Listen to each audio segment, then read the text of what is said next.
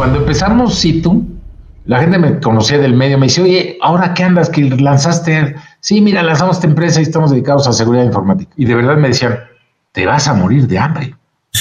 Y dije, no, yo creo que esto va a crecer. O sea, había una intuición, eh, pero no, no, no había así como pues, sobre el futuro nadie puede hablar, ¿no?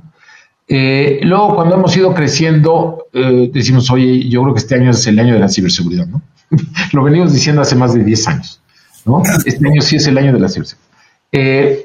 con el COVID y con la transformación digital de las empresas, hay tanto que perder de las empresas en información de clientes, en transacciones bancarias, en interconexión de aplicaciones, con aliados, con, que se dieron cuenta ya los criminales de todo el mundo, el crimen organizado, que pues ahí hay mucha lana. Hola, has venido a escuchar nuestras historias, ¿verdad? Entonces, bienvenido a Cuentos Corporativos, el podcast donde Adolfo Álvarez y Adrián Palomares hacen de juglares y nos traen relatos acerca del mundo de las empresas y de sus protagonistas. Prepárate a escuchar interesantes historias acerca del management, startups, compañías exitosas y fracasos empresariales. Pon a tono tus oídos y disfruta de este nuevo capítulo de Cuentos Corporativos. Y como todo cuento, este también empieza con un había una vez. Que lo disfrutes. Hola a todos, soy Adrián Palomares y les doy la bienvenida a Cuentos Corporativos, el podcast que relata la historia de mujeres y hombres que construyen, emprenden, innovan, se equivocan, fracasan y en la mayoría de los casos vuelven a comenzar. Yo soy Adolfo Álvarez y en esta oportunidad tenemos el gusto de presentarles a nuestra segunda temporada que hemos denominado Aprender de los Grandes, donde vamos a darle cabida a las denominadas empresas constituidas. Se trata de compañías maduras y consolidadas, pero que han logrado reinventarse y adaptarse a los nuevos tiempos. Así que comenzamos este nuevo episodio diciendo como siempre las palabras mágicas. Había una vez un joven mexicano que decidió estudiar ingeniería civil en la Universidad La Salle. Por azares del destino, inicia su carrera con un enfoque a la tecnología y computadoras, formando en el año 1980 junto con el que había sido su primer jefe, la empresa Comper, computación personalizada. Gracias a un enfoque en la instalación y soporte de redes, Comper tiene una época de crecimiento, atendiendo a corporativos muy importantes y llegando a ventas de más de 20 millones de pesos anuales. En 1993, Comper fue adquirida por la canadiense SHL System House. Y así nuestro invitado vende su primera empresa, la cual regresó a sus manos en 1995, cuando los canadienses deciden salir del negocio en México. Ulises Castillo, nuestro invitado, decide fundar en 1998 la empresa Citum, enfocada en ciberseguridad. Y en el año 2002 fueron los primeros en montar un centro de monitoreo de seguridad o SOC, del inglés Security Operations Center. En el 2010, Citum es adquirida junto con varias empresas por Telmex, por lo que hoy es socio mayoritario. Hoy en día, Citum cuenta con casi 700 especialistas y es, y es el mayor integrador y proveedor de servicios de ciberseguridad en Latinoamérica. Bienvenido Ulises a Cuentos Corporativos. Gracias, gracias a Adolfo, Adrián. De verdad aprecio mucho la invitación y pues saludo a nuestra audiencia, amigas, amigos todos. Bueno, creo que hoy vamos a tener un episodio realmente interesante en el mundo de la adquisición, compra-venta del segmento de tecnología. Y creo que además es el primer episodio bajo esta perspectiva. Así que va a ser una odisea entender toda la historia que nos trae Ulises. Pero antes de entrar en ese punto, lo principal, la persona humana que hay detrás del señor Ulises Castillo. ¿Qué nos puedes contar de ti, Ulises? ¿Quién eres y quién no eres?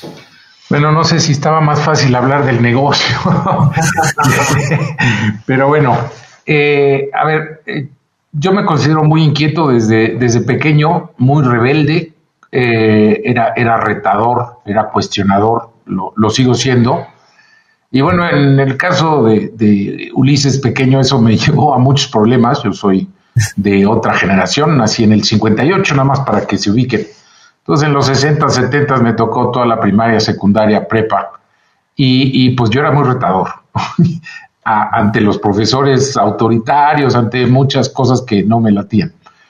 Eh, ¿qué, más puedo decir? Me, gusta el riesgo, me gusta la aventura. Eh, no se usaban tanto los eh, deportes extremos, pero algo practiqué de lo que pude o he practicado, sigo, sigo haciendo cosas como esquí de nieve, este, prácticamente me eduqué solito porque no, me daba el dinero para pagar maestros de esquiar, que son muy caros. Eh, me gusta la aventura, el, he probado el bungee, rápidos, lo, que rapel, lo, que se pueda de aventura eh, ultraligeros en volar, casi terminé el curso de ultraligeros con un gran amigo mío. Eh, me gustan muchas cosas, eh, tuve un padre excelente, todavía se me llena un poco, se me cierra la garganta cuando hablo de mi padre. Él me enseñó muchísimas cosas, eh, a luchar, a, caer. si te caes, pues te levantas y le sigues, a creer en ti, eh, y a ser muy, también muy diverso. Me enseñó carpintería, me enseñó a patinar, me enseñó a nadar, eh, me, fomentó, me gustaba el dibujo, me fomentó esa parte, la magia, vio que me gustaba, me compró libros, me, me, empujaba mucho hacia lo que me gustaba, ¿no? Entonces, probé muchas cosas y, muchas me gustaban, ¿no? Quizá por eso después en mi vida me, me latía la ingeniería, pero eh, no era exactamente mi máximo la ingeniería civil, pero me gustaba. Y, lo que más me gustaba era la, computación, que algo eh, pude aprender en prepa, 1973-74. Eh, pero la carrera había en muy pocos lados, no había, en la UNAM no había carrera. En la, el TEC todavía no se ponía en México, estaba apenas formando la Unidad de Estado de México. Y, bueno, eh, en la Salle ya existía la carrera, pero acababa de empezar y estaba muy mal. Pero bueno, eh, yo diría que el, ser inquieto es una de mis características. A veces no, no para bien, a veces arrancas muchas cosas y te dispersas, ¿no? Pero ese es así como un, panorama. Y me gusta, por otro lado, también la parte espiritual, no religiosa, no soy nada religioso, pero sí la parte espiritual. Oye, Ulises, a ver, ya comenzabas un poco a decirnos la respuesta justo a, mi pregunta. Pero a ver, ¿cómo, ¿cómo es que surge este tema de las computadoras? Tú estudias ingeniería civil sí. y de pronto comienzas tu emprendimiento, comienza tu primer trabajo ligado a computadoras. Em, ¿Cómo llegas a esto? ¿De dónde sale? en la prepa nos, yo creo que la Salle fue la primera preparatoria en todo, por lo menos en toda la Ciudad de México, que daba computación. Estoy hablando de 73, 74. El que después fue mi, primer socio fue el creador de todo eso, el ingeniero Jaime Palacios. Y eh, me dio, o sea, pero repito, al no elegir la carrera de cómputo en la Salle, pues estudié ingeniería civil, pero tuve la fortuna de que Jaime Palacios me diera clases en segundo semestre. La única materia que realmente llevaba eso dentro de ingeniería civil llevábamos. Programación era una materia de, métodos numéricos, pero se programaban cositas. Y vio que yo ya sabía programar, que me encantaba, y me invitó a trabajar junto con una amiga y, ex compañera mía. Y ya nos quedamos a trabajar en el centro de cómputo. Ahí en ese momento, para entrar a trabajar, entrabas eh, por invitación y entrabas de gratis. pero, y, la promesa era, en cuanto los pocos que ganaban dinero se vayan yendo, se va repartiendo el presupuesto. Al fin es una universidad, pues no, no hay mucho presupuesto. Pero ahí, ahí, pues dije, pues de aquí soy, yo ya sabía eso. Y, eh, pero no se usaba tanto como hoy estarse cambiando de carrera, ¿no? Entonces, eh, desde finales de segundo semestre, desde 1978, 77, me dedico a la informática, a la computación. Y luego, eh, ya también en, el centro de cómputo tuve la oportunidad de empezar a dar clases primero a los preparatorianos, lo cual me dio un fogueo muy interesante porque eran grupos de 55 alumnos casi de mi edad. ¿Ok? Y había que hacer que te hicieran caso durante una hora, ¿no? Gran eh, puros hombres, además en esa época no era Eh, mm. Era mixta la, la, prepa. Y bueno, era interesante, formé amistades hasta la fecha, varios de ellos son, hasta la fecha nos llevamos. Eh, y empecé a clase también desde el 77. ¿no? Eso, eso ha sido también una experiencia genial. Es algo que ya me gustaba desde, desde secundaria, daba clases gratis a mis cuates, ¿no? Este, y ahí ya formalmente eso, eso sí me lo pagaban, ¿no? Ahora, vemos que eh, pasas de dar clases a luego ser empresario, vender, comprar, vender. Casualmente, eh, no hace un par de días terminé de leer un libro que varios de nuestros invitados han recomendado, que se llama The Hard Things About Hard Things, de un señor que se llama Ben Horowitz. Y es apasionante el libro, en verdad, eh, increíble porque el señor trabaja en Netscape, compra una, me monta una empresa, luego se da cuenta que el negocio de la nube no funciona, entonces vende el negocio en la nube, pero entonces se queda con una parte del software, se convierte entonces en una empresa de software y pasa a ser una, perdón, se convierte, pasa de ser una empresa de nube a software, etcétera. Es muy frenético y lo que se siente es el estrés, un estrés permanente que vivía este pobre hombre, que bueno, al final pobre entre comillas la pregunta entonces, más que la pregunta, es una reflexión. ¿Cómo llevaste tu vida entre este proceso de lo que fue compra, venta, adquisición, implementar, crear en un, en un sector tan complejo como es el mundo de la tecnología?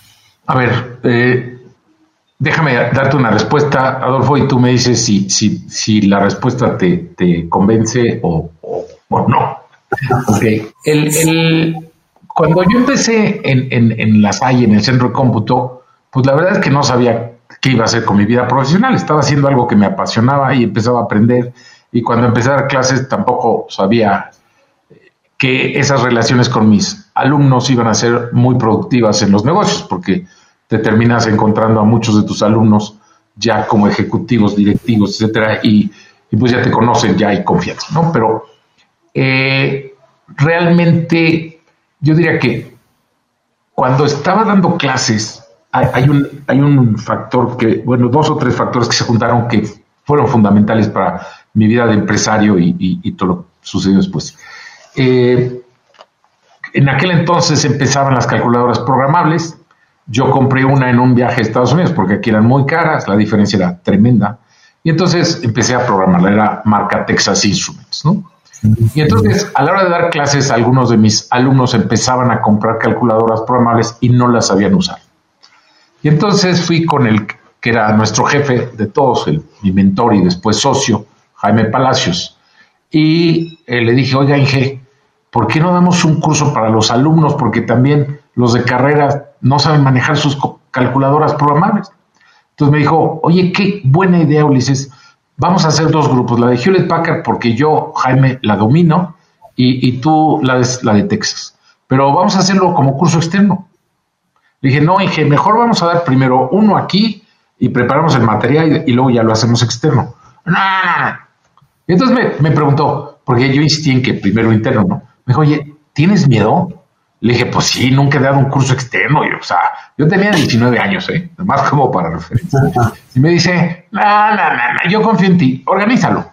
Y entonces me puse a organizar desde la publicidad, el mailing list, imagínense en el 1978 el mailing list, este, eh, bueno, 77, miento, final de 77, eh, la logística de montaje de los salones, o sea, el, folleto, el anuncio en el periódico, porque en ese entonces el Excelsior era el que anunciaba ese tipo de cosas. Entonces, bueno, me puse a hacer de todo y pues nos salió muy bien, ¿no?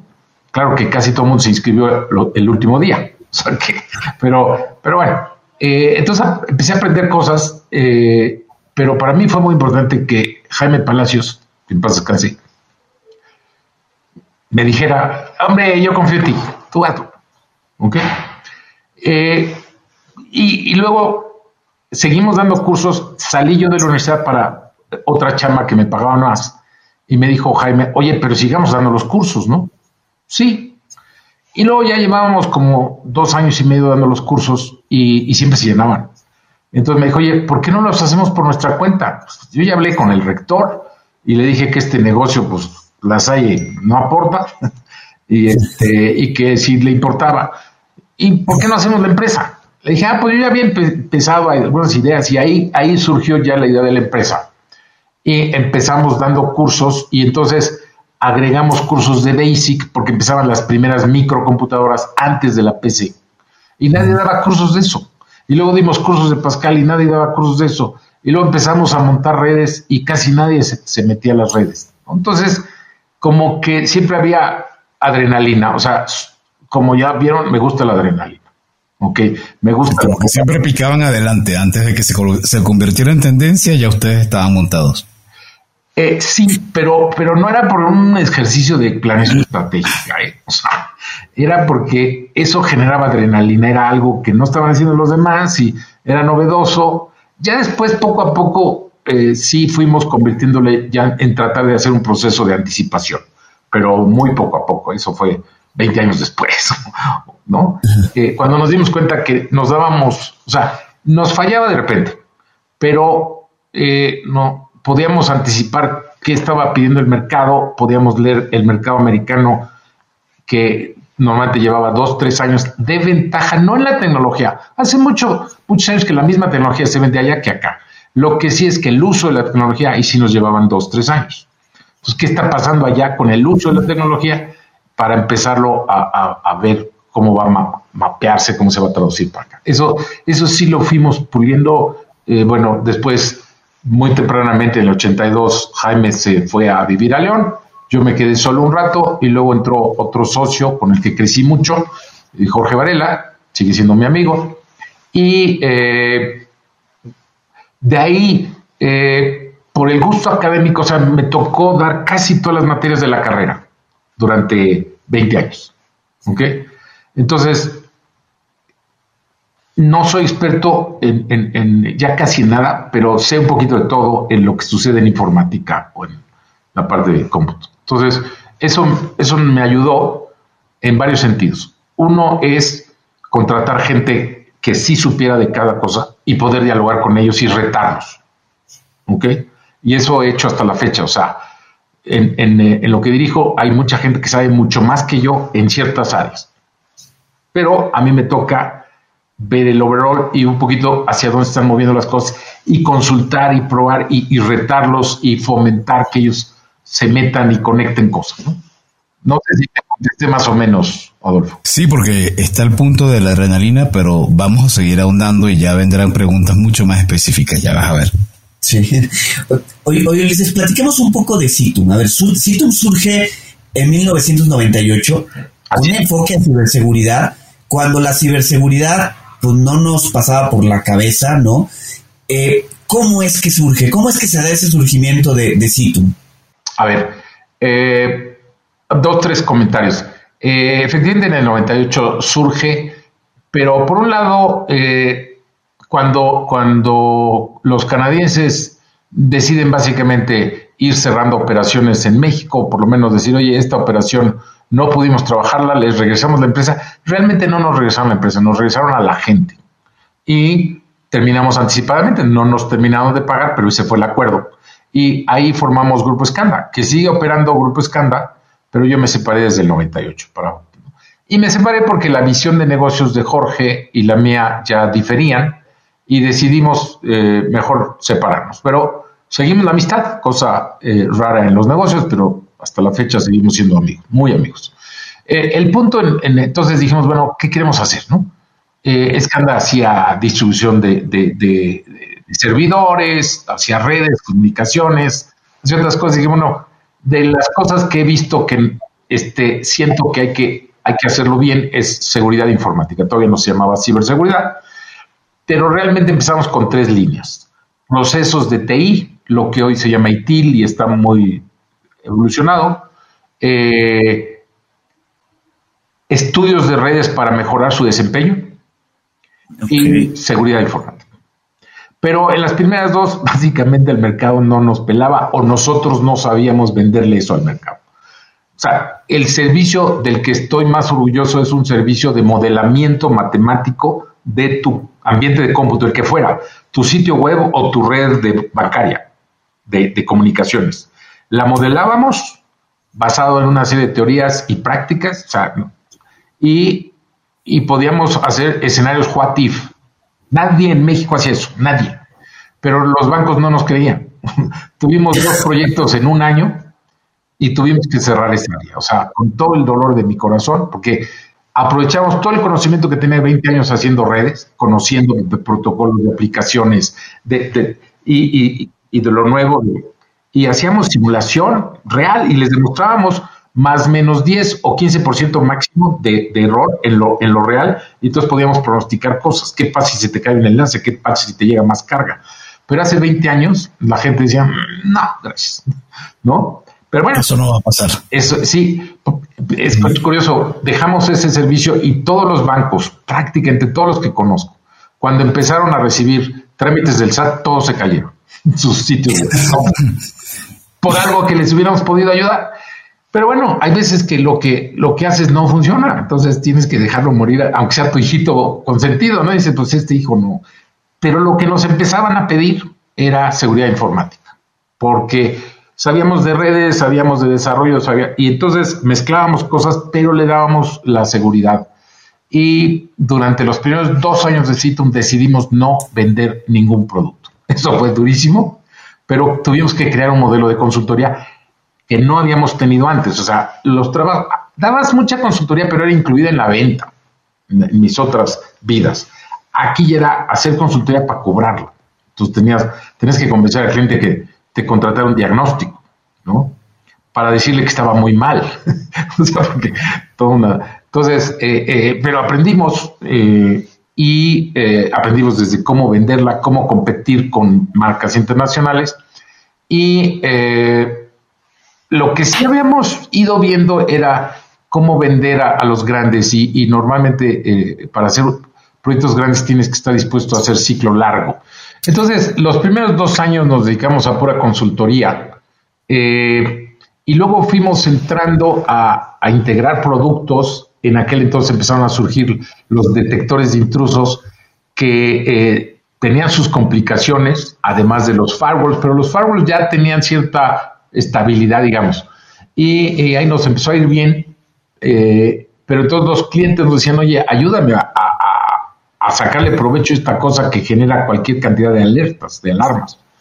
Y entonces eh, los mismos clientes nos decían, oye, ayúdame a operar. Y fue ahí donde el 2002 eh, montamos el eh, primer centro de operaciones de seguridad, SOC, Security Operations Center.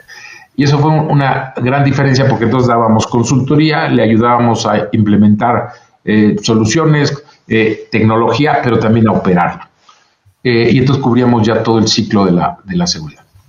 Eh, por otro lado, también desde más o menos temprano empezamos a atacar clientes grandes eh, y algunos ya los conocíamos de nuestras otras vidas pasadas. Y, sobre todo en gobierno empezaba, gobierno no tenía nada, en general las entidades de gobierno, entonces empezaban a preocuparse algunas de ellas. El punto era que había que hacer un ciclo de, de venta largo. Cuando digo largo, no son seis meses, no son ocho meses de preventa. Típicamente había que hacer ciclos de más de un año, de año y medio, hasta dos años. Y nuestra competencia no estaba dispuesta a eso. O sea, eh, como nosotros no teníamos vendedores durante los primeros años, no tuvimos vendedores, nosotros mismos íbamos a, a, platicar con el cliente, pues no nos importaba este, que un cliente se tardara en comprar un año o dos años. Ahí íbamos, ¿no? Entonces éramos un poco necios, eh, testarudos, eh, o perseverantes, depende cómo la quieras ver. Y, eso nos empezó a dar cuentas eh, de referencia importantes, ¿no? De los primeros clientes del SOC fue Seguro Social, con un contrato muy fuerte. Si no cumplías los niveles de servicio, te penalizaban súper fuerte, pero eso nos hizo que nuestra operación realmente estuviera muy bien calibrada. Y entraron así varios clientes de gobierno, Comisión Federal de Electricidad en aquel tiempo, le invirtió muy bien eh, el ISTE, y luego clientes privados, pero los clientes privados compraban muchos proyectos, pero de poquitos, con diferentes proveedores. Es otra mentalidad. los proyectos integrales en aquel entonces eran más del gobierno. Y Eh, eso arranca en el año 2002. ¿Qué fue lo que hizo que disparara la facturación o que o que les diera ese giro que dijeran, wow, aquí sí realmente estamos en el momento de ebullición? Eh, básicamente a partir de que teníamos el SOC, empezamos a firmar contratos a, no a 12, los 12 meses eran los cortitos, pero la mayoría 24 meses, 36 meses, algunos con gobierno, algunos con iniciativa privada. Y muchos de esos contratos llevaban infraestructura tecnológica. ¿okay? De hecho, ahí empezamos a pasar aceite por, porque en la época ya de, del presidente Felipe Calderón se hizo un decreto de austeridad y ese decreto les decía a las dependencias no compren tecnología, eh, compren servicios eh, a cómodas mensualidades. Eh, en general no, no estoy criticando esa, esa modalidad porque de alguna manera se ha preservado hasta la actualidad, pero resultaba que tenías que financiar al gobierno. Y entonces eh, empezábamos a crecer, no teníamos, aunque teníamos socios externos importantes, pero no eran socios que nos ayudaran a financiar. Entonces, Finalmente conseguimos con un banco, un banco de nicho, que contra el contrato nos automáticamente nos hacían un préstamo del 35%. Yo llevaba contrato de gobierno federal y me prestaban 35%, sin garantías, contra el contrato. Entonces, eso nos arregló durante los años de, de crecimiento importante y ahí empezamos a crecer y a sufrir el crecimiento también. Oye, Ulises, a ver, pocos emprendedores pueden decir que son socios de Carlos Slim. Al final, con este proceso de venta Grupo Carso, pues tú eres socio de, Carlos Slim. ¿Cómo viviste este proceso? ¿Qué fue lo más complejo de esta etapa de, del proceso de, adquisición de una parte de Circum por, por Telmex, por Grupo Carso? A ver, eh, déjame comentar, bueno, lo, que dices no, es que sea mentira, pero es una manera de decirlo. no, no. Nosotros nos vemos como parte de un gran engranaje, de verdad. Y hemos aprendido muchísimo de, ese gran engranaje. ¿Ok? Eh, pero antes, lo que sí hicimos desde que formamos Citum con, socios, amigos, amigas que tenía de, de, de, la, de nuestro trabajo, de nuestros trabajos anteriores, eh, sí declaramos, oye, vamos a hacer las cosas muy ordenadas para poder tener fácilmente socios externos. Eso sí lo declaramos. ¿Ok? Entonces, muy tempranamente, Grupo Qualita, que en ese entonces ya no existe, pero Grupo Qualita era el principal integrador de tecnología en México, fue socio nuestro, nos ayudó a crecer. Luego ellos se fueron y entró Grupo Advent, que es un equity fund muy grande. Yo creo que es el cuarto o quinto equity fund, o al menos era o sea, mueve miles de millones de dólares. Entonces, eso nos fue dando disciplina governance, que ahora está tan de moda. O sea, porque tenías que tener los números súper bien, el reconocimiento de ingresos, eh, el, pagar los impuestos que te toca pagar. O sea, entonces cuando llega, eh, cuando ellos se tenían como cualquier fondo se tienen que salir, porque llegó el tema de maduración, eh, hubo, hubo un investment banker, un banquero de inversión, que, ayudó en el proceso y Telmex ganó ese proceso. Fue, fue un proceso medio largo, en dos fases, etcétera.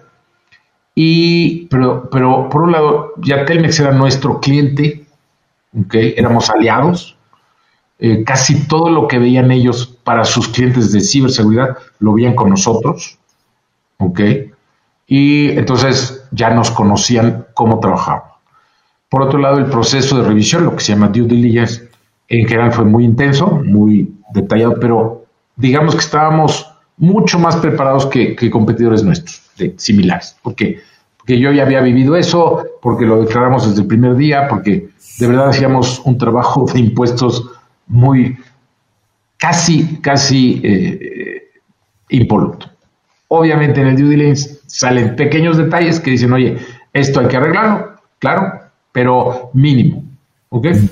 Y eso, eso ayudó mucho en el proceso porque les terminó de dar confianza. Ya dentro de, Telmex, pues hay mucho más governance, eh, hay apoyo, etcétera, pero sigue habiendo una exigencia. Llevamos ya 11 años como parte del grupo y esto para nosotros, eh, si bien eh, hay todo el músculo financiero, todo el músculo comercial, pero hemos seguido siendo exigentes internamente para seguir creciendo. No todos los años hemos podido crecer. Los cambios de sexenio, de, no, no al actual, pero entre Felipe Calderón y, Enrique Peña Nieto, nos fue muy mal porque teníamos mucha venta en gobierno y gobierno se frenó con Felipe y se frenó el arranque de, Enrique Peña Nieto. Entonces, nuestras ventas sí este, vieron una merma. Y luego ya seguir trabajando y, recuperar eso eh, y ya depender mucho menos de gobierno para poder pasar con tranquilidad el, sexenio, o sea, los sexenios. Ahora, la, la, ciberseguridad, como bien lo has mencionado, es algo que está en permanente movimiento y porque del otro lado los hackers o todos los que estén participando en este mundo, vamos a llamarlo la parte oscura, este, no paran. ¿Cómo, ¿Cómo ves hoy la situación de la ciberseguridad y cuáles son los retos que ustedes están enfrentando? Mm, pues muy interesante, Adolfo. Eh, la gente nos pregunta, o me pregunta a veces, si, si lo que está pasando lo estábamos anticipando. Yo le digo sí, pero no así. O sea, eh, cuando empezamos Situ, la gente me conocía del medio, me dice, oye, ¿ahora qué andas? Que lanzaste. Sí, mira, lanzamos esta empresa y estamos dedicados a seguridad informática. Y de verdad me decían, te vas a morir de hambre. dije, no, yo creo que esto va a crecer. O sea, había una intuición, eh, pero no, no, no había así como pues, sobre el futuro nadie puede hablar, ¿no? Eh, luego, cuando hemos ido creciendo, eh, decimos, oye, yo creo que este año es el año de la ciberseguridad, ¿no? Lo venimos diciendo hace más de 10 años, ¿no? Este año sí es el año de la ciberseguridad.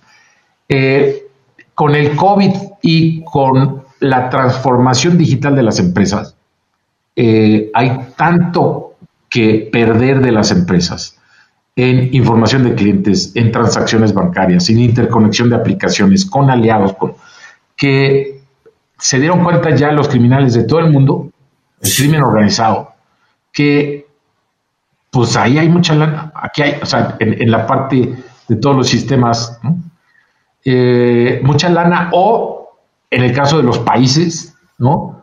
Eh, no quieren perder la supremacía. Es, algo histórico, pero ahora la supremacía no está en en el aire, no está en la tierra, no está en el mar, la supremacía está en el ciberespacio. Entonces, todos los países le están metiendo mucha lana. Ejemplo, Irán. Irán no era potencia en el ciberespacio. En 2010 eh, le colaron un virus muy famoso entre Israel y Estados Unidos. Se cree, nunca ha sido, pero se sabe que así fue. Y le colaron un virus que les echó a perder muchas máquinas con las que hacían eh, centrifugación de, en los procesos de, del, eh, del uranio enriquecido que usan para los, temas nucleares. Y entonces, eh, pues Irán se enojó, obviamente, y entonces empezó a crear capacidades eh, a nivel nación, y hoy es una de las top 5 en temas de ciberagresividad. ¿Ok? Entonces, eh, Corea del Norte no tiene mucha lana, pero le, ha metido mucho dinero a esto, y ahora eh, sus bandas, o sea, a veces crees que es el crimen organizado y atrás de esto está, por ejemplo, un grupo que se llama Lazarus, que es Corea del Norte. ¿no? Entonces, aunque los fines no son políticos, son financieros. Entonces, como que se están financiando. Entonces, el, crimen organizado está tremendo y en el, a partir del COVID se ha multiplicado. Este año sigue y se ha sofisticado porque el crimen organizado verdaderamente son buenísimos haciendo malware. O sea, software malicioso, tienen los mejores programadores, los mejores investigadores, o sea, le han invertido a tener talento, a tener procesos, a tener, o sea, incluso cadenas de valor, entre comillas, porque hay diferentes bandas especializadas en cosas y, tienen ecosistemas, o sea, están súper bien organizados. En México ya estamos viendo a partir de hace un año ese nivel de sofisticación en bandas locales. Que secuestran las empresas prácticamente, ¿no? Porque al secuestrarte la información te, te capturan. Sí, pero por ejemplo, sí, totalmente. Pero, ¿qué pasa con el famoso ransomware, el software malicioso que te secuestra? Antes de que te secuestre, ahora es, te van a estar robando información muchas semanas. Cuando ya vieron que sacaron jugo, entonces te secuestran la información. Y te dicen, oye, paga para que puedas recuperar la información. No, pues no voy a pagar. Ah, no, si no pagas, tenemos toda esta información. Ahí te van unos ejemplos para que veas que no estoy mintiendo. ¿No? Entonces, si no pagas, vamos a eh, poner pública toda la información de tus clientes, de tus planes estratégicos, de la facturación que tienes. Entonces, muchas empresas pues, han empezado a pagar. ¿Ok? Eh, y lo que ha pasado es que Interpol, Europol, el FBI, muchas agencias de los países se han puesto las pilas para empezar a eh, ubicar. Eh, y ahí, por ejemplo, hace siete años, eh, un grupo dentro de Citum de, gente muy talentosa me empezaron a proponer, ¿por qué no hacemos ciberinteligencia? ¿No? Mm. Y, yo dije, ¿y eso qué es esto? hace siete, como ocho años.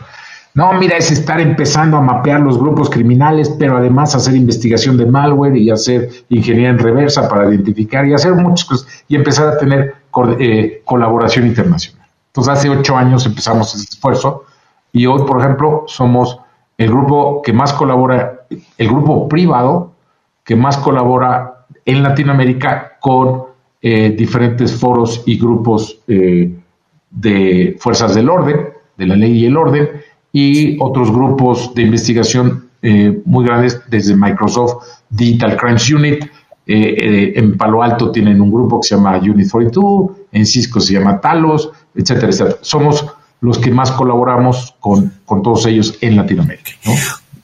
Oye, Ulises, a ver, con lo que mencionas me vienen a la mente algunos casos, ¿no? Este, recuerdo que Baltimore en algún momento estuvo secuestrada, ¿no? En 2019 y no podían los funcionarios trabajar, ingresar a sus computadoras ni nada de eso. Y más recientemente el oleoducto, ¿no? Este Colonial. Eh, eh, Colonial Pipeline. Sí, que lo cerraron totalmente por un tema de seguridad. O sea, no es solo robo de datos, sino te, te te cierran la oportunidad de seguir trabajando, de hacer todas tus labores y todo. Este, ligado con esto, a ver, ¿cuál dirías que es en Latinoamérica el país más avanzado justo en el tema de ciberseguridad? Porque siempre escuchamos Estados Unidos, Israel, todos ellos, pero en Latinoamérica, ¿cómo nos ves? A ver, como, como países, yo creo que los países que estamos haciendo más cosas somos Brasil, Colombia, México como talentos, hay muy buenos talentos en Argentina, de los dos lados. Eh, eh, técnicamente tiene gente muy buena. Eh, digo, en otros países también, pero, pero en Argentina son, hay gente súper técnica. sin embargo, por ejemplo, en Brasil el mercado está súper fragmentado y las, las empresas de repente tienen 5, 8, 10 proveedores de ciberseguridad. Eso no es bueno.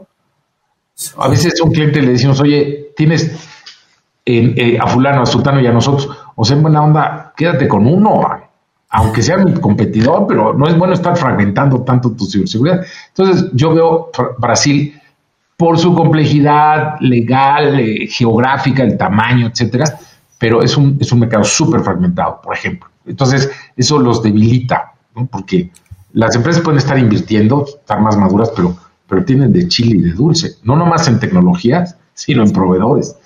Eh, pero falta mucho, o sea, yo diría que eh, el, crimen organizado en Brasil, en algunas bandas de Venezuela y en México ha, avanzado mucho más que las empresas. O sea, el malware que se está fabricando ya o se está modificando localmente eh, han ido mejorando. Eso, eso lo podemos observar y digo, uy, van, están yendo más rápido que las empresas, cuidado, ¿no? Que, te, estamos ahorita en el año, en el, en junio del 2021 y no hace mucho, hace un par de días se dio el anuncio de Anonymous amenazando a Elon Musk con atacarlo producto de las fluctuaciones que, él ha generado en el Bitcoin. Eh, ¿Sientes que es algo de temer o sientes que es pura pantomima de redes sociales? A ver, el, problema con Anonymous, o el reto, es que hemos observado capacidades muy diferentes de, de Anonymous de, un año a otro, o de Anonymous México al Anonymous de, algunos países de Europa, ¿no? Porque es, es que en el clan underground de, esos hackers, pues tú te subas y, te llames de alguna manera y vayas consiguiendo, y entonces te llaman para sus campañas, pero realmente no saben ni con quién estás tratando, ni tú mismo. Entonces, eventualmente algunos se llegan a conocer, ¿no? Eh, parte de nuestra chamba en esa grupo de ciberinteligencia es estar infiltrados en esos grupos, legalmente infiltrados. Es chistoso, o sea, nosotros no podemos romper la ley, pero es como grupos de Facebook, se asustarían de ver lo que hay en Facebook, ¿eh? venta de armas, de droga, en Facebook, ¿eh? en Facebook. Es nada más que ubiques en los foros y que te inviten y, ¿no? Entonces, pero bueno, eh, sobre ese punto, ¿qué será? Que en Facebook te dicen que están vendiendo chocolates y al final todo el mundo sabe que, es una KX. Sí, sí, pero además, eh, en, alguna reunión de, grupos del orden de, en algún país de Latinoamérica nos invitaron a exponer hace como cinco años. Apenas estábamos, digo, eh, ya teníamos formado nuestro grupo de ciberinteligencia, pero entonces me enseñaron varias cosas, nuestros especialistas les dije, no, vamos a hacer nuestras técnicas pero el foco no va a ser a los ciberactores. Vamos a ver venta de armas y de drogas. Entonces, hagan una investigación de un día, un día, nada más.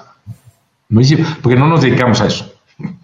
Y vamos a mostrarles los resultados que usamos con nuestras técnicas y con nuestras herramientas en el foro de empresas de, fiscalías y ese tipo de... Y se quedaron impresionados de lo que les enseñamos que fue la investigación de un día. Entramos a este foro y efectivamente decían, oye, es que entonces les preguntamos, oye, me interesa este armamento, pero ya que estabas adentro del foro. El foro decía ciertas palabras claves, ¿no? Y entonces, eh, yo particularmente no, no soy experto en esa parte, bueno, en casi ninguna, soy, repito, generalista, pero eh, cuando les enseñamos eso, traíamos una audiencia de gente de, ley y el orden, todos impresionados. Dije, a ver, eso lo hicimos en un día, ¿eh? Y entonces, pues ustedes podrían hacerlo en un día y empezar a entrar a esos equipos. Y, eso se está vendiendo en tal país, en tal. O sea, no era muy difícil entrar a esos grupos. Este, entonces, eh, lo que creo que es el reto es en general, los seres humanos estamos aprendiendo a vivir en el ciberespacio, en todos los sentidos. Eh, desde los niños, adolescentes, maestros, papás y no se diga las empresas. En ese ciberespacio hay otras reglas y otras consideraciones. El, el, pensar que no debe haber regulaciones, perdón, yo creo que es iluso. Quien lo diga es que no entiende cómo funciona el ciberespacio o no entiende cómo funciona la mente. Perdón, con todo respeto a las diferentes ideologías. O sea, hay que regular, punto. Hay que regular, ¿no? Si no, esto va a ser, como dicen, el World Wide West, ¿no? Entonces, el, el eh, pues sí, va a estar peor que el lejano oeste, ¿no? Eh, entonces, eh, pero, pero yo creo que el reto es ir entendiendo qué está pasando y, y actuar en consecuencia, ir formando chavos cada vez más chavos, chavas, obviamente, más conscientes de qué significa tu privacidad, cómo debes interactuar. Y, eso es todo un reto porque los maestros no entienden de, las redes sociales, no entienden de sexting, de grooming, de, fenómenos que les pasan a los chavos. No a todos, pero a muchos. De hecho, se diga cyberbullying. Y entonces son muy racionales, muy restrictivos, eso no funciona. Pero lo mismo pasa en las empresas. O sea, la gente eh, muchas veces sube información a redes sociales y a partir de ahí un atacante que está tratando de vulnerar tu seguridad empieza a buscar en redes sociales qué dice el director, qué dice el, fulano, Y a partir de ahí hay todo un fenómeno que existe desde que es la humanidad es humanidad, eh, que, es, que se llama ahora ingeniería social, que es el arte del engaño, pero en formas modernas. La forma más típica es correos de phishing. Pero hay correos por ejemplo, los correos que aparentemente te, manda el director general que pagues una factura.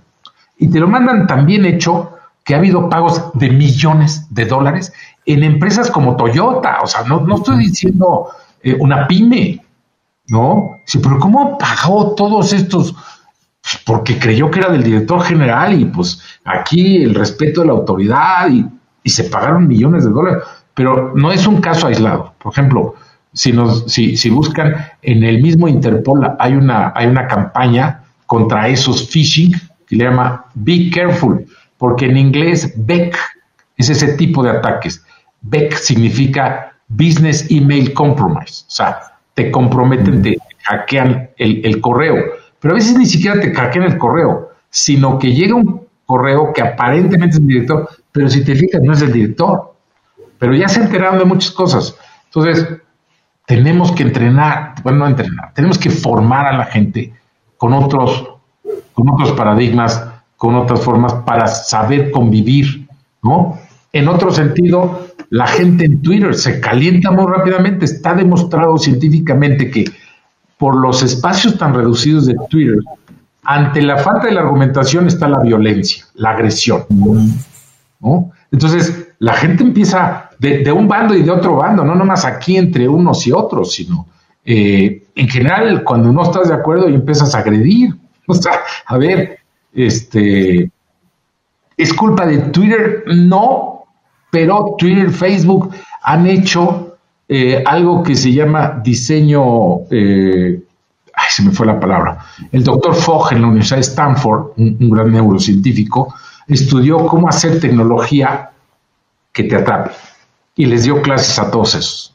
Mm. Ahora tuvo que cambiar, ya tenía muchas presiones políticas y tuvo que cambiar su laboratorio a, un tema más educacional, pero durante muchos años en su laboratorio y en sus clases les enseñó cómo hacer tecnología que atrape, ¿no?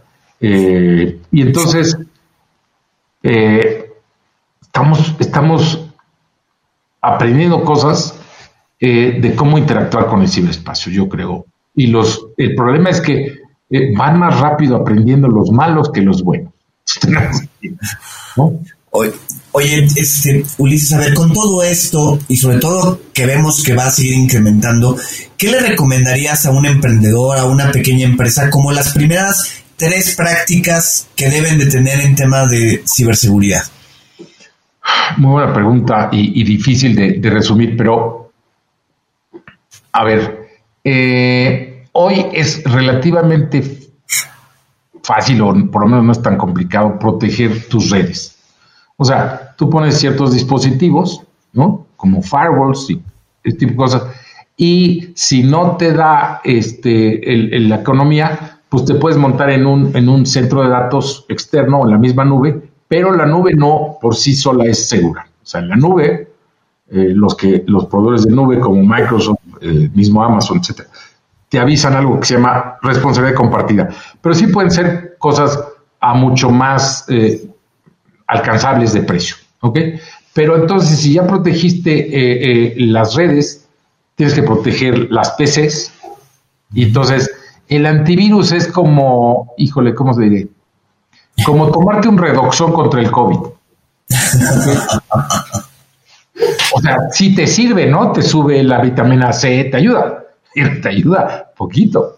Este, entonces, hoy hay unas nuevas tecnologías que se llaman EDR, no es marca, es, concepto, eh, Endpoint Detection and Response. Lo que pasa es que son un poquito más elevados, por lo menos pon EDRs en los servidores. ¿Ok? Y pues búscate una empresa que, esté eh, en tu nicho, que pueda ser tu trusted advisor. O sea, eh, si necesitas un aliado, ¿ok? Eh, hay, buenos competidores, pues, ubica, pero también hay malos, ¿no? Entonces, ubica quien platica con los proveedores, no nomás... Pero, perdón que te interrumpa. acabas de decir un punto que para mí dio en el clavo ¿cómo ubicas quién es el bueno del malo? Porque es una decisión muy complicada. Claro, yo, yo les recomiendo una cosa. Oye, proveedora, dame tres clientes a los que les pueda hablar. La otra vez para otra cosa teníamos tres proveedores y le dije a uno de ellos, oye, dime tres clientes. No, es que mis clientes no. Si no me puedes dar tres clientes, no te voy a contratar así de fácil. Tienes que poderme dar tres nombres de clientes a los que yo les pueda hablar y hablen bien de ti. Si no tienes tres clientes que puedan hablar bien de ti, no te voy a comprar. Y si esos tres clientes son parecidos a mí, mejor. ¿Ok? esa es una recomendación, ¿no? Para, para muchas cosas, pero aquí es muy importante, es como cuando vas a un médico para algo importante, ¿no? Vas a ir, a, vas a meterte en un hospital y vas a ver el director y vas a decir, ah, mira, aquí hay un proctólogo, ¿no? No, no, pues tiene que ser de confianza. y, con la mano pequeña. Para que no tengas que pedir segundas opiniones. Exacto. exactamente. Oye, bueno, como sabes, esta segunda temporada de Cuentos Corporativos se llama Aprender de los Grandes. ¿Qué ha hecho Ulises, qué ha hecho Citum para reinventarse y para adaptarse a estos nuevos tiempos? Ok, buena, muy buena pregunta. A ver, eh, yo creo que algo que, hemos logrado es que la gente sea inquieta para aprender. Lo que un profesor mío de la prepa decía, hambre intelectual. Ok, eh, cuando sientes que ya lo sabes, dejas de preocuparte en aprender. Y eso es muy peligroso. Yo diría que en 2012 se nos subieron los humos en, cuanto a que ganamos en 2011, todo lo que traíamos importante lo ganamos. Crecimos 70%. Dejamos de ver cosas, fuimos presumiditos, arrogantes, y 2012 y 2013 fue una cruda. ¿no? Entonces eso, eso te hace reaccionar. Dices, el éxito nunca está garantizado, siempre tienes que salir y romperte la cara, por no decir otra cosa, eh, y, tener no solamente una mentalidad de servicio al cliente, sino hacia tu gente de... Entonces yo creo que para nosotros la formación de talento que nos falta, pero ha sido algo que nos ha ayudado mucho, fomentar eso. Eh, aprender de los errores, ¿no? De repente hay, fenómenos que podemos, o tecnologías o proyectos que podemos perder o no, no ver algunas cosas y decir, ah, aquí se nos olvidó esto, o este cliente estaba pidiendo esto y no, no escuchamos suficiente. Entonces, aprender de los errores yo creo que siempre nos ha ayudado a, pues, a corregir. Eh, eh, cuando empezamos con el SOC, por ejemplo, eh, al poco tiempo tuvimos dos clientes privados, los primeros, muy importantes. Y uno de ellos, eh, el, director de sistemas, es eh, exalumno de La Salle. Y llevábamos tres meses con él y, nos llamó al director del SOC y a mí y nos dijo, oigan, les voy a tener que cancelar el contrato. Le habíamos regado dos veces seguidas en algo importante. Y le dije, Adrián, no voy a decir su apellido, por respeto, pero le dije, Adrián, tocayo tuyo, ¿verdad? Le dije, porque me dijo, oye, discúlpame, Le dije, no, discúlpame, tú, discúlpanos porque la regamos y te ocasionamos un problema. Eh, y yo haría lo mismo que tú estás haciendo. Salimos con la cola entre las patas y dijimos, ¿qué tenemos que hacer? No nos puede volver a suceder esto. Bueno, lo que puedo decir es que eso fue hace 19 años. Él regresó como nuestro cliente hace como 4 o 5 años, sigue siendo nuestro cliente pero más allá de eso, no hemos vuelto a tener una cancelación por malos de, ese estilo. O sea, a lo mejor no te refirman y, a veces te dicen, no, es que no, te falló. Sí, sí, o sea, no, no, somos perfectos, ni mucho menos. Pero que yo me acuerde de que alguien nos haya cancelado por malos, no me acuerdo. Pero sí fue, o sea, nos dolió en el alma. Tenemos dos clientes para empezar a presumir al mercado les vas a decir que de los dos te canceló uno, el 50% de tus clientes de servicio, ¿no? Los acabas de perder. Y nos dolió tanto que nos sirvió para corregir. Entonces yo, yo creo que eso lo hemos hecho, eso nos ha ayudado. Pero no hay garantía. Cada vez se complica más esto y, ahora competimos más con internacionales. Y eso eh, pues hace que tengas que ver cómo preparas a tu gente mejor. Excelente historia, Ulises. Muchísimas gracias.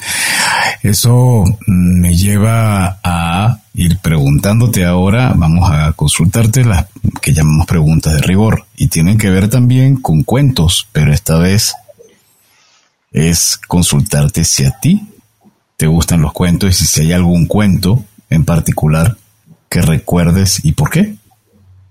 Bueno, sí me gustan los cuentos, las anécdotas, las, eh, los stories que dicen los gringos y, el storytelling es algo que hemos ido poco a poco tratando de, no diría de dominar porque es mucho, pero de, usar eh, para construir artículos de nuestra revista. Tenemos una revista trimestral gratuita eh, y para hacer algunos videitos ahí educativos.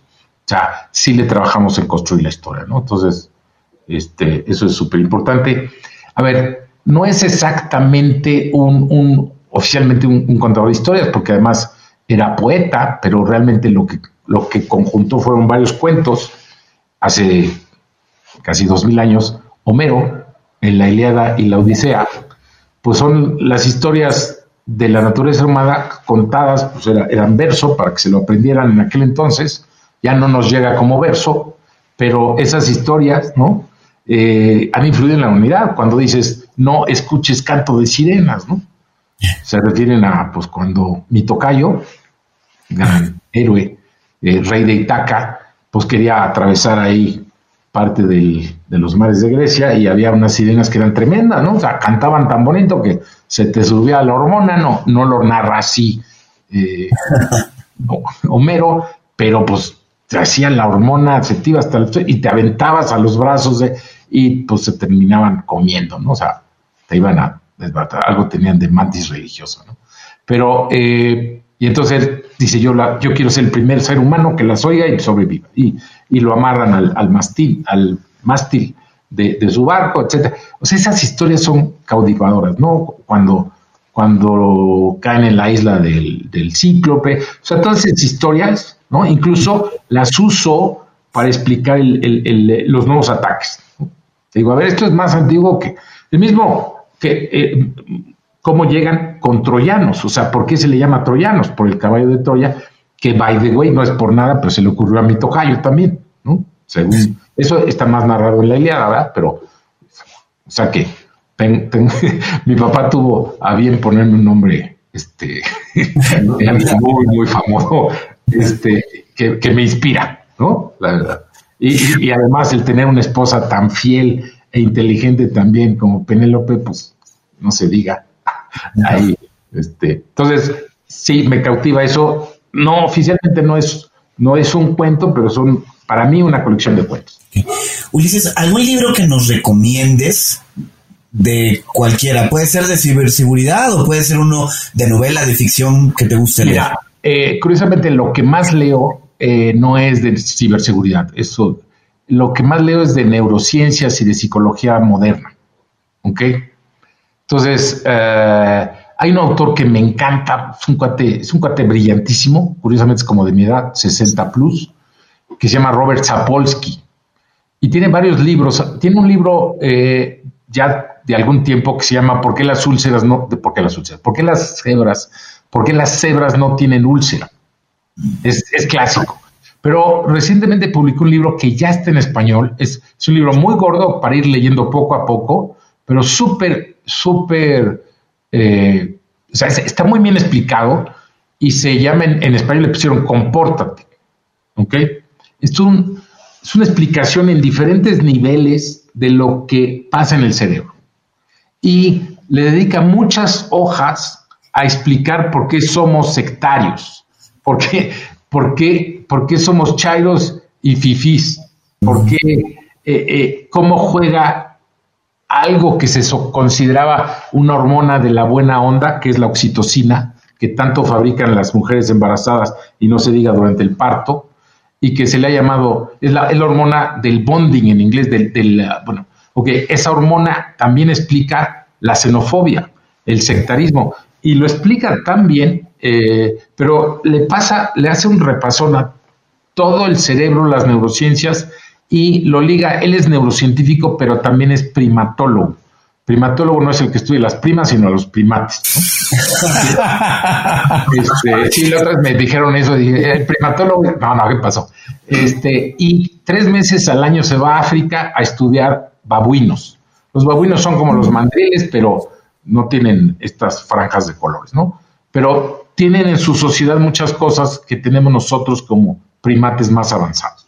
A algunos no les gustará el comentario, pero es, un genio. Eh, alguna vez estuve viendo en, YouTube varias de sus charlas. Es un cuate divertidísimo.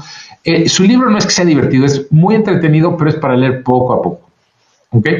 Curiosamente, la otra vez que vi un reportaje de eh, un documental de Bill Gates, en varias escenas sale el libro. En inglés se llama Behave. Robert Sapolsky. Se los súper recomiendo. Robert Sapolsky, efectivamente, quiero estoy viendo. Compórtate la biología que hay detrás de nuestros mejores y peores comportamientos. Así es. Y la portada está de miedo, ¿ah? sí, está más fuerte que la de inglés. Oye, Ulises, ¿y algún gadget que normalmente utilices y que recomiendes bien porque te ayuda en la vida cotidiana o bien porque está muy protegido a nivel de ciberseguridad? Híjole, a ver, aquí, aquí en casa tenemos toda una discusión. tengo un hijo de, casi 12 años, la semana que entra cumple 12 de, mi segundo matrimonio, Santiago, y es galletero como muchos chavos, ¿no? Eh, y instala, tenemos aquí un sistema que el, el proveedor nunca terminó de instalar, y la otra vez bajó unas cosas y solito se puso y y me lo hackeó y entonces desde su celular lo controla. ¿Y cómo hiciste eso, hijo? No, es que me puse a ver en YouTube y busqué y me dije, órale, ¿no? Este, él, él sí es muy, muy de esos gadgets. Eh, el problema de la mayoría de los gadgets es que son bastante inseguros. ¿Por qué? Porque los que están escribiendo ese software, la mayoría son muy chavos, son chavos muy brillantes, pero que no han vivido la seguridad de, otros desarrolladores, ¿no? O sea, el, mover. Y entonces eh, el motivador de esos gadgets es la, el, sacar la última novedad. Entonces son, son, poco, son poco seguros, ¿no? ¿Ok? Digamos, un gadget que yo uso, que compré hace dos años, es una báscula Nokia con Wi-Fi, este, y, este, y, y, ahí me lleva el récord, ¿no? Porque en el COVID me he mantenido a raya, pero gracias a mi báscula, ¿no? Es el, casi el único. Eh, las otras cosas eh, tenemos Sono, eso lo usan mi esposa y, yo no conecto a mi celular nada por, porque sí tengo pues un cierto nivel de paranoia, ¿no? Oye, y hablando de la paranoia, ¿qué opinas tú de esos gadgets como por ejemplo Alexa o la tableta esta de Google que tú vas pasando, mi hermano yo la veo que dice, hey Google tal cosa y hey Google está todo lo, todo lo otro. El, mira, en varios eventos me ha tocado ver eh, cómo hackean a Alexa, cómo hackean a los skills de Alexa. Y claro, tiene, o sea, no, no es tan común. El problema es que eh, todo lo que es Internet de las cosas va a, es una revolución, sí, pero empiezan a haber ataques por todos lados. O sea, es, una, es un vector de ataque. Entonces, eh, como no puedo dar el lujo de estar configurando y revisando y actualizando y viendo si hay vulnerabilidades, yo mis cosas no las conecto a nada de eso, yo. Pero mi familia sí, tampoco puedo negarlo. O O sea, mi hijo es fan de Alexa, está viendo qué onda con Alexa, etcétera, etcétera, ¿no? Aquí tenemos un kit de Arduino que estoy empezando a aprender Arduino. Sé, programación, sé, la, fui, di clases, pero hace 30 años que no toco. Bueno, casi 30 años que no programo, este, o 25, pero, eh, por ejemplo, en, un curso que vi la otra vez, venía cómo hackear con cosas con Arduino. O sea, esas plataformas normalmente no tienen seguridad. O, ¿no? O sea, todo lo que es Internet de las Cosas tiene muy poca seguridad. Si ustedes te ponen a googlear hackeo a coches, bueno, desde el que salió en, la revista Wired 2017, como un chavo desde, desde Internet hackea a los reporteros en una Jeep Cherokee, ¿no? Y empieza a tomar control de todo el coche, ¿no? Coordinar, o sea, él les dijo, ok, tú súbete a tu Cherokee, yo no, no, soy el dueño de la Cherokee, tú eres el dueño, te la voy a hackear y desde, desde 100 millas de lejos empieza a tomar control de la Cherokee. Eso está en, en, YouTube, pero a partir de ahí eh, hackean los Teslas, hackean los, eh, este, los controles remotos, o sea, eh, hackean BMWs, o sea, el, software nuevo es muy inseguro. Le está pasando lo que le pasaba a Microsoft hace 15 años, digo, un poquito más, 20, porque a partir de 2002, he de decirlo, eh, Bill Gates mandó una señal, todavía le tocó ser director en ese momento, dijo, oigan, ya, vamos a meterle más a seguridad. Y empezaron a meterle seguridad, seguridad, seguridad. No quisiera que sean ya lo máximo, pero son mucho menos atacados a proporción. Pero todo lo que son cosas nuevas, en general no tiene la seguridad que debería. Entonces, eh, falta mucha evolución en la seguridad de IoT eh, y, bueno, igual que la seguridad de cosas industriales, eso es más grave aún. O sea, las redes industriales son muy poco seguras. Ahí, en los próximos 12 meses van a haber muchos hackeos ustedes de infraestructuras críticas. Ya lo ha sabido, pero va a ser más fuerte. Bueno, pues nos quedamos con muchas incertidumbres para, para el futuro. Ulises, ¿cuáles son dos o tres empresas o empresarios latinoamericanos que tú consideras que están marcando tendencia, que vale la pena seguir? Este, esa es una pregunta. A ver, eh, yo cuando entré al grupo, pues empecé a aprender más sobre el ingeniero Slim, lo debo decir, no porque sea mi patrón, yo lo considero más mi jefe que mi socio. ¿Ok? Eh, no me ha tocado dialogar con él, tampoco voy a presumir cosas que no son, eh, con, con, diferentes mm, ejecutivos del grupo, sí me ha tocado interactuar y he aprendido mucho, pero la forma de, elegir sus negocios, etcétera, para mí es, es, una figura que hay que tomar en cuenta. Y eh, pues más bien me acuerdo de algunos eh, directores de empresas de ciberseguridad que han sido latinos, ¿no? El que varios años fue director de, de, uh, de Cimantec, cuando Cimantec era muy importante, era un colombiano, Enrique Gómez. Eh, y algunos de los que este Carlos Bremen de, de, Grupo Vector es alguien muy brillante, también admiro, ¿no? De, de, que también sale en Shark Tank, ¿no? Sí. Cómo, cómo analiza las cosas, cómo las ve, o sea, es siempre para aprender. Bueno, algo que se me quedó muy grabado de un, de un libro sobre la biografía del ingeniero Slim es que eh, de, joven se fue a, la biblioteca de Wall Street a estudiar, pero no, no libros comunes, sino eh, estados financieros. Y entonces la forma como, como él ve los números, y entiendo algunos otros grandes empresarios del mundo, es eh, similar a algunos estudios. Bueno, lo que voy a decir es mi conclusión. Eh, cuando tu cerebro lo entrenas, lo entrenas, lo entrenas para algo, ve las cosas muy diferentes a los que no están tan avanzados. Y se han hecho pruebas con jugadores de ajedrez, por ejemplo, con una de las hermanas Polgar. O sea, se, se, vio qué pasaba, qué, qué, actividad del cerebro era diferente.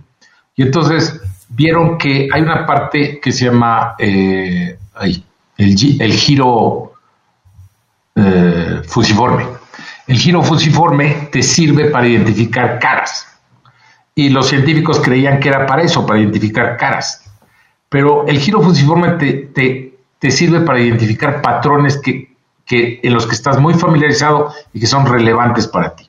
En otras palabras, esa parte del cerebro a los jugadores de ajedrez les permite ver en una fracción de segundo y, y analizar una jugada que a alguien que no es experto como yo, pues nos lleva pues muchos minutos. Y a ver, espérate, ¿cómo está la reina y dónde está y tal? Ellos, ¡pum!, la ven, ¿no? Entonces, cuando practicas y practicas y practicas algo, eh, hay, zonas del cerebro que, entonces yo diría que eh, los grandes músicos como Bach, como Mozart, hacían eso con la música, la, la podían ver y, verdaderamente se imaginaban, eh, mismo Beethoven, y no necesitaban tocarla para saber cómo se oía. Bueno, Entiendo que algunos de los grandes empresarios así son con las cifras, con, la, con el análisis de los negocios. Y eso, bueno, eso, eso no es mi fuerte. Yo he hecho negocios, pero me gusta la innovación tecnológica, me gusta, sin embargo, aunque me gustan los números, las finanzas no es mi fuerte, no, no es mi debilidad, mi gran debilidad como antes, ahora les entiendo, pero de repente me dicen, es que aquí abajo, ah, ah, sí, o sea, déjame ver. ¿No? Entonces, e, esa, esa parte para, para ya este, los grandes empresarios es, es como muy relevante.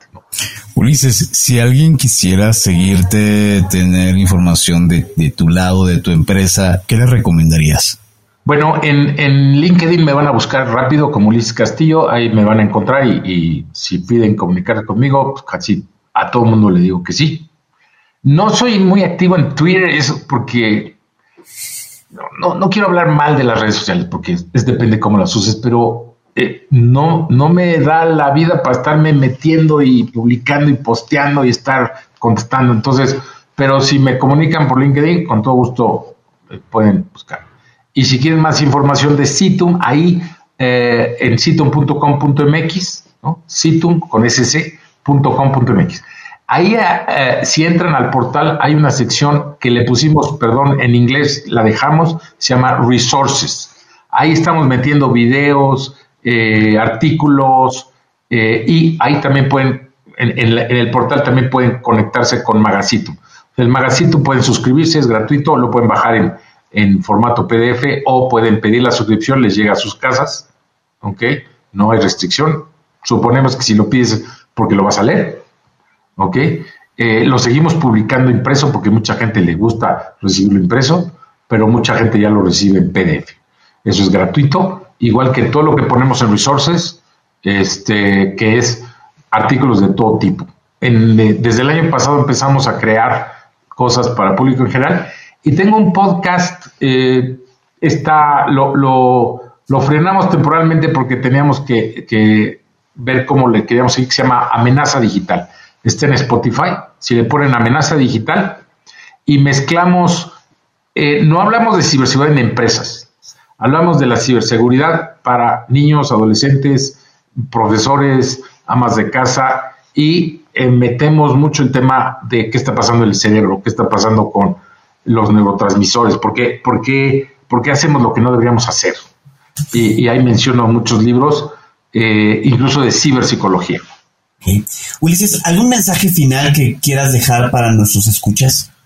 Mira, eh, sobre todo para los emprendedores, eh, dos mensajes. Si quieres emprender, no esperes hacerte rico ni esperes hacerlo rápido.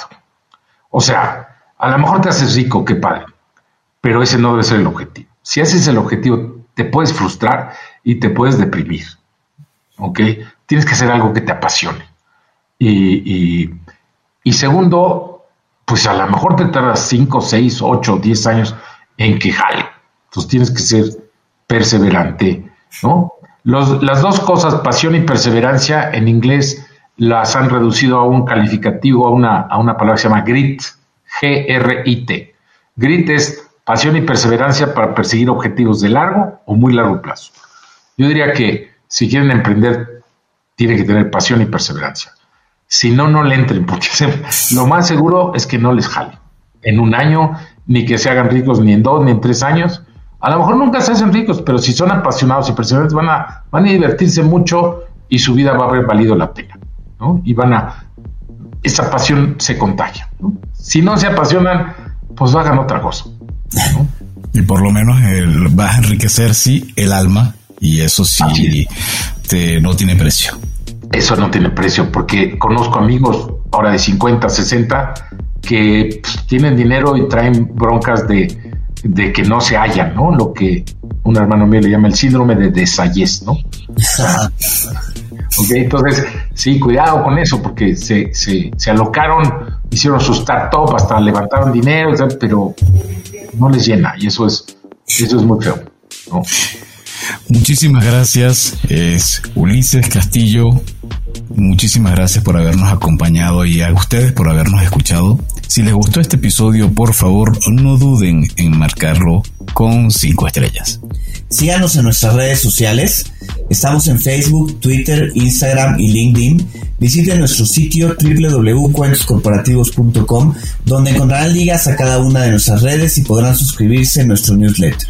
Les recordamos que Cuentos Corporativos es un podcast producido por Adrián Palomares y Adolfo Álvarez y en la edición de sonido a cargo de Audica Producción. Como siempre decimos, las empresas, sin importar su origen, razón de ser o tamaño, todas tienen algo en común. Están hechas por humanos. Y mientras más humanos tienen, más historias que contar. Y todo cuento empieza con un había una vez. Nos vemos o nos escuchamos en el próximo capítulo. Muchísimas gracias, Ulises Castillo.